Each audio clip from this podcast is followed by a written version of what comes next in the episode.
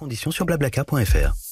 RTL Midi. Stéphane Boutsock. À 12h42, le sport et le retour du football sur les terrains ce week-end. Deux matchs euh, de Ligue 1 avaient lieu hier. Première journée, Marseille s'est imposé 2 buts à 1 à domicile face à Reims. Le PSG a concédé le nul 0-0 au Parc des Princes contre Lorient. Un effectif parisien privé, vous le savez, de Kylian Mbappé. On l'a vu d'ailleurs, il a suivi la rencontre depuis les tribunes.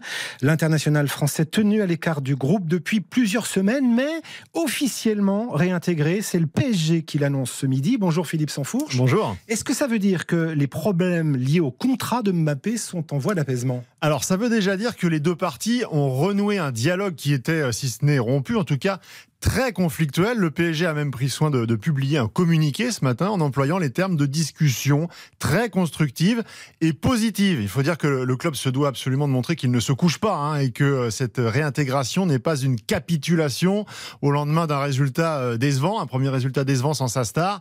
Alors est-ce à dire que Kylian Mbappé va prolonger son contrat dans les jours à venir? On n'en est pas là, mais sa présence hier, vous le disiez en tribune, dans le vestiaire, avec la nouvelle recrue, son ami Ousmane Dembélé, le fait aussi qu'il se soit montré publiquement en train d'échanger avec Luis Campos, le conseiller sportif du club.